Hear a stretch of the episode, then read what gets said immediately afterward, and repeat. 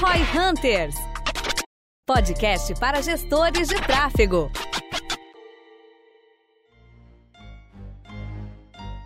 Você tem um ponto de venda e está buscando mais tráfego, mais vendas, mais resultado para ele. Como que você pode usar o canal digital para fazer isso? A gente até falou no último episódio sobre e-commerce em casos que o e-commerce não vale a pena para um varejista e ele deve sim focar nas suas lojas físicas e é disso que a gente quer discutir um pouquinho aqui hoje. A minha visão sobre isso é que existem algumas formas de fazer. Muito disso tem de como você encara o seu negócio como um todo, né? Que foi aquela discussão no e-commerce, que o e-commerce está mais para canal do que não é um modelo de negócio, ele é um canal do varejo para você vender online. Eu acredito que a integração do on e offline tem muito a ver com isso, né? É, eu já fiz, cara, campanha para evento vender mais, para escola, faculdade conseguir é, captar aluno. Já fiz campanha, na verdade essas eu direcionei mais do que fiz para aumentar fluxo em loja. Tudo depende do que você tá olhando. Tem algumas questões que eu acho que pouca gente sabe, mas, por exemplo, dá para você fazer campanha online, vender offline no seu PDV e depois subir essas conversões para online, que é o que é, o Facebook e o Google eles chamam de conversões offline. Você basicamente sobe uma lista dos seus clientes que compraram e eles conseguem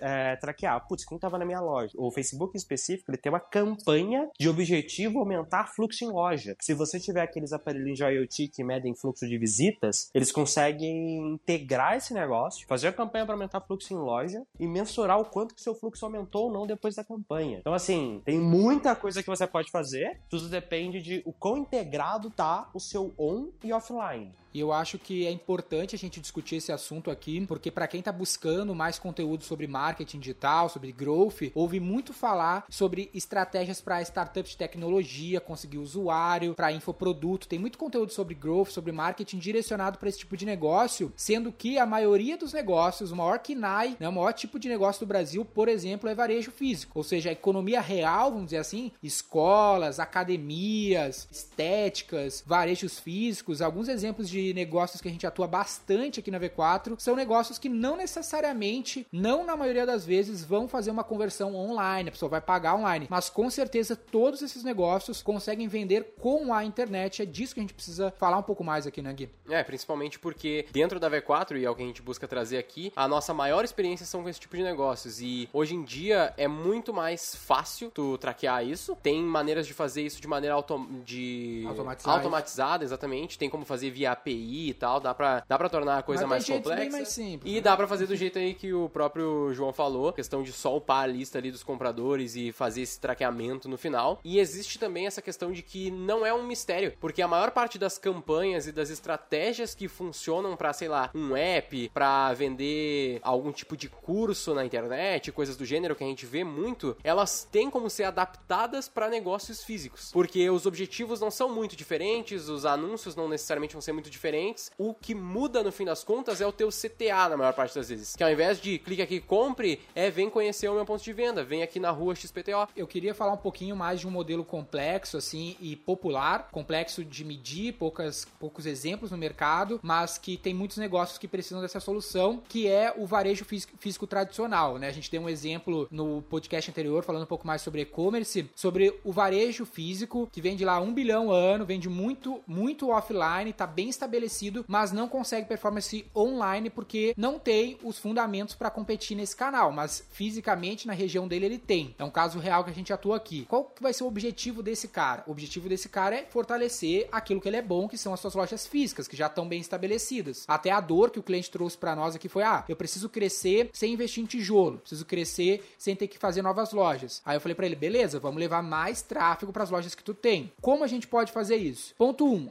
a gente começa a levantar os dados dessa loja. Ver, por exemplo, na região onde essa loja está estabelecida, da onde vêm os clientes, quais são os bairros que mais compram na loja, quantos clientes novos aquela loja consegue trazer todos os meses. São os dois dados básicos. Aí, beleza, eu vou começar a investir em marketing digital e vou começar a medir por correlação se a média de novos clientes que compram naquela loja começam a aumentar, para eu começar a chegar num custo de aquisição por correlação, não necessariamente direto, mas uma maneira indireta de eu medir. Aí, para eu granular e ir mais a fundo nisso, eu posso, por exemplo, ver um bairro específico. Ah, o bairro da frente do meu, aqui o bairro mais próximo, um bairro que tem fatores macros bons de alto potencial, ele tá me trazendo poucos clientes atualmente. Eu vou lá e vou investir no Facebook, no Instagram, somente naquele bairro, por geolocalização básica e vou ver se pela correlação esse investimento que eu faço especificamente nesse bairro aumenta o número de clientes vindos daquele bairro. Esses são dois jeitos bem macros de eu medir uma loja física, o seu resultado de investimento online. Aí eu posso ir mais deep ainda. Eu posso fazer cupom de desconto online que a pessoa tem que apresentar fisicamente. Eu posso captar leads. Se a loja tem crediário, tem um sistema financeiro próprio, eu posso fazer geração de leads para esse sistema financeiro próprio e até fazer uma pré-análise de crédito e pré-aprovar esse crédito online para gerar esse lead para minha loja física. É, tipo, onde que a maioria das pessoas garra nesse negócio é justamente captar dado. É integrar como que você vai conseguir mensurar o resultado que você está tendo. Porque o varejo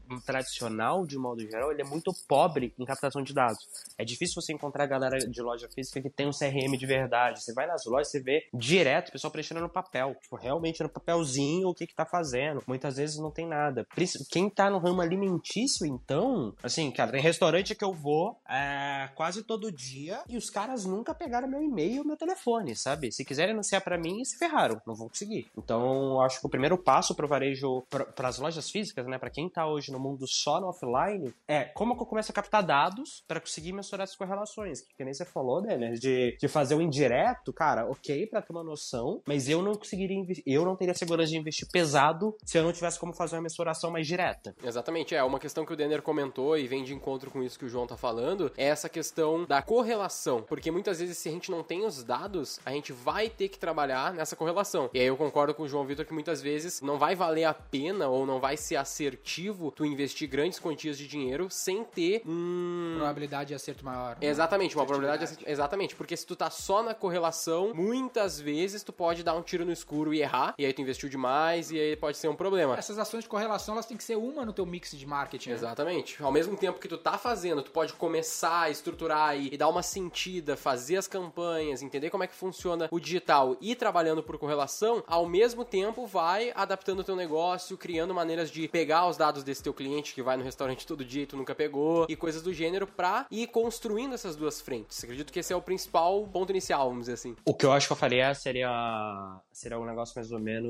cara, vamos começar aqui gastar um pouco, tipo, não fiz nada. Vou gastar um pouco, vou usar correlação para para ter um cheiro, uma noção se as coisas estão indo bem ou não, até para ver se vale além do investimento em mídia, em marketing mesmo, em estrutura para conseguir mensurar direito, né? Porque muitas vezes é você investir num time agora, cara, ter um time de digital, de BI, de integrar as coisas, de colocar. Isso também é um investimento por si só, né? O cara não quer abrir mais loja, não quer investir em mais tijolo, mas vai ter que melhorar o tijolo que ele já tem. Então faça esse um investimento menor, olha esse indireto, tem uma noção geral se, putz, não consigo medir na vírgula, mas parece que faz sentido, e aí investe para fazer direito. É meio que eu acho que o approach que eu teria numa situação assim. É, uma visão geral, acho que para varejo em geral seria por aí. Mas a gente tem alguns outros negócios físicos que eu acredito que seja ainda mais fácil, todos nós temos bastante experiência. Queria jogar para vocês comentarem um pouco, que são serviços físicos, né, como academia, estéticas, escolas e até mesmo restaurantes. É, nesse caso, assim, a maior parte do, do que a gente faz para esse tipo de serviço com, no ponto de venda, acredito que o principal vai ser a geração de leads no primeiro momento. Então a gente faz ali no Facebook, por exemplo, muito campanha de, de geração de cadastros, que a gente acaba chamando de lead nativo, e aí a gente faz com que eles tenham esse traqueamento logo de cara. Então é muito mais simples, porque se eu gerei o... Precisa de página, precisa de site. É, exatamente. Tudo direto dentro do Facebook. Direto pro WhatsApp, às vezes é uma opção, né? Exatamente. Você pensa, ah, o, o próprio gestão, a própria gestão, o trabalho de online lá, basicamente é gerar lead, né? Agora tem startups que vende, faz todo o ciclo online, mas gestão é um business físico. Gera lead,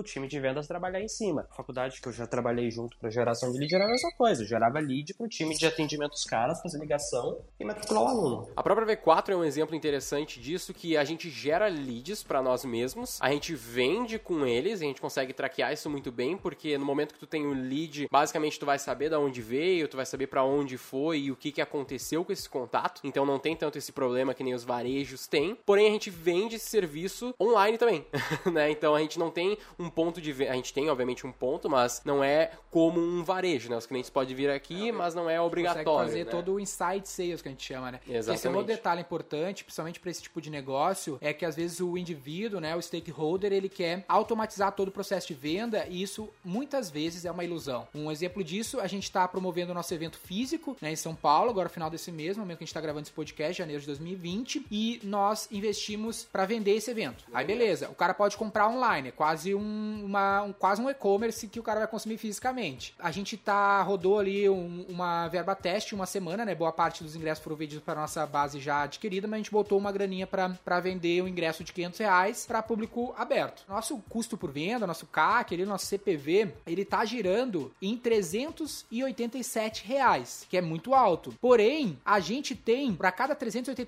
reais que a gente teve com uma venda automática, a gente gerou pelo menos uns 20 leads, umas 20 pessoas que se cadastraram para uma comprar automático por 387 reais, de um ticket de 500. Só que se uma de 20 compraram, eu ainda tenho 19 leads para trabalhar e reduzir esse meu CAC. Só que para esse CAC cair, eu necessito de um atendimento humano, preciso que alguém ligue para esse cara, que alguém mande um WhatsApp. E isso certamente nos próximos dias vai reduzir esse CAC aí para casa de 50, 70 reais. É uma grande dor que a gente tem dentro do, desses, desses tipos de negócios de serviço, principalmente, geração de lead e até os outros negócios, como a gente falou já de e-commerce, é que eles acreditam que eu estou indo para a internet, logo eu vou ter vendas automáticas sem nenhum trabalho. Não é assim na maior parte das vezes e não é assim principalmente em serviço, porque serviço é difícil de explicar. O que, que os caras querem? Não, auto ticket, auto ticket mais complexo. É o ma maior problema, porque aí tu vai ter que começar a trabalhar campanhas tipo de inbound, coisas do gênero, e nem isso garante que o cara vai entender o teu serviço. Assim como na V4, muitos clientes chegam aqui, ah, legal essa agência, sendo que a primeira coisa que a gente fala é a gente não é uma agência, então não dá para contar que o cara vai fazer aquele fluxo que tu pensou perfeitinho. Ele vai ler toda a tua página de cabo a rabo e entender exatamente o que tu escreveu e daí ir pro vídeo e ver teus e-mails e então comprar. Não é tão simples assim, né? Exato. Um lance que o Nardon mesmo fala lá no gestão, é um ponto interessante, é que quanto maior é o teu ARPO, né, o teu, o teu faturamento médio por usuário, né, o maior ticket, vamos dizer assim, quanto maior for esse ticket, como exemplo da assessoria da V4, que vai ser um contrato lá de 40, 50, 100 mil reais, o teu CAC também vai crescer muito. Quanto menor esse ticket, o teu CAC tende a ser menor. E o teu esforço de venda tem essa mesma relação. Exemplo aqui, o João parou de falar porque ele tá pegando o rap dele que ele pediu. Aqui, eu tô aqui agora. É, acabei de chegar. Aí, tá aí, ó. o rap é um serviço físico, vamos dizer assim, é um restaurante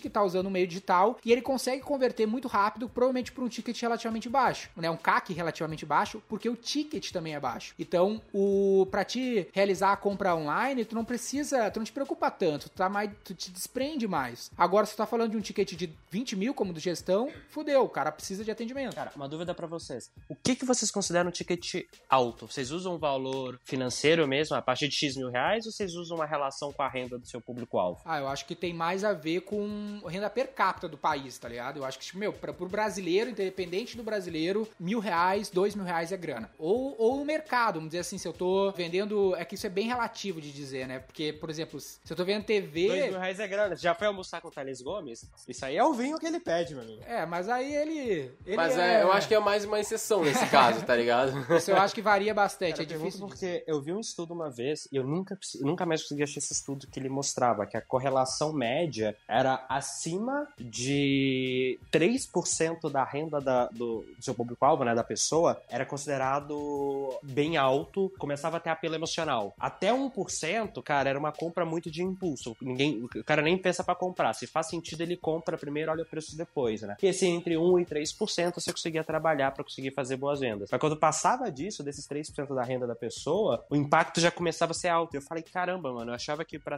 passar tinha que ser muito mais do que isso, né? Tipo, se você parar e pensar, 3% é bem pouco. É bem pouco. Teve muito a ver com a categoria também. Por exemplo, eu ia dar o exemplo de eletrodoméstico, eletroeletrônicos. Tu compra uma TV, um iPhone online de alto ticket, sem necessariamente, entre várias aspas, pensar muito porque tu, tá, tu tem alto nível de consciência sobre o produto. Por exemplo, um tênis, um negócio assim. Agora, se tu vendo um serviço como Gestão 4.0, que é um produto que eu não conheço, que eu não sei qual é, que eu não tenho como experimentar, e custa 20 pau, independente da minha grana, o meu nível de consciência sobre aquela solução. Do resultado que ela vai trazer O resultado também, que né? ela vai trazer do que é, é baixo. Então necessita muitas vezes de um CAC alto e um envolvimento na, É, um, do vendedor um alto. exemplo, talvez, que possa pegar a galera mais da minha idade, vamos dizer assim, é tipo, o cara paga 6 pau no computador, mas titubeia ali pra pagar 6 mil num curso foda renoma- renomado já. Tem muito a ver com esse nível de consciência em relação à sua Exatamente, solução. O cara não sabe se. Eu sei exatamente o que aquele computador de 6 mil vai me trazer, mas eu não sei muito bem o que aquele curso Dale Carnegie, por exemplo, vai trazer de benefício. Ah, sim, essa, essa, essa, percepção, né? A diferenciação entre preço e valor impacta muito pra pessoa entender. Eu tava. A gente tá saindo um pouco do tema original, mas acho que isso é importante para qualquer, qualquer pessoa que tá vendendo, não seja lá o que for. Mais importante do que o preço, né, pro cliente final, é a sua capacidade de gerar esse delta de percepção entre quanto você tá cobrando e o valor que você tá gerando. Em tese, o valor que você pode gerar, ele é quase que infinito, né? Você tem várias formas de atuar em cima disso. Só de você colocar uma marca na camiseta, ela já passa a valer 3, 4, 5, 10 vezes mais. Você acha que uma bolsa da Prada é tão melhor assim do que uma bolsa que a Arezzo vende em termos de material?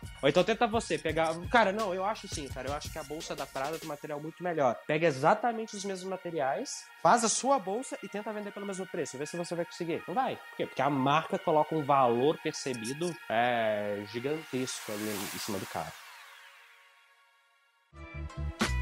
Bom, basicamente era isso que a gente tinha para comentar um pouco sobre esse tópico. Lembrando que a gente tem lá o nosso Instagram, acredito que é o principal canal aí que a gente está utilizando para conseguir esses feedbacks, pautas, sugestões pro nosso podcast. Então siga a gente lá, V4Company e João Vitor, né? O Instagram mais fácil que eu esqueci na últimas vezes. E uma outra questão que é importante também é se você é um negócio, tá ouvindo a gente aí, quer saber como que você pode gerar mais demanda pro teu negócio físico, a V4 obviamente pode te ajudar. Então, por favor, acessa o V4Company, fala com a gente lá no Instagram ou o próprio V4Company.com, você pode se cadastrar e a gente com certeza irá entrar em contato contigo para ver como podemos ser útil para o seu negócio. A frase agora para encerrar o episódio é: mais importante do que anunciar online para o seu negócio é conseguir medir o resultado de cada canal que você usa. Muito bom. Faz total sentido. Por hoje é só. Eu sou o Daniel Lippert, fundador da V4 Company. Eu sou o Guilherme Lippert, sócio da V4 Company. E o nosso negócio é vender o seu.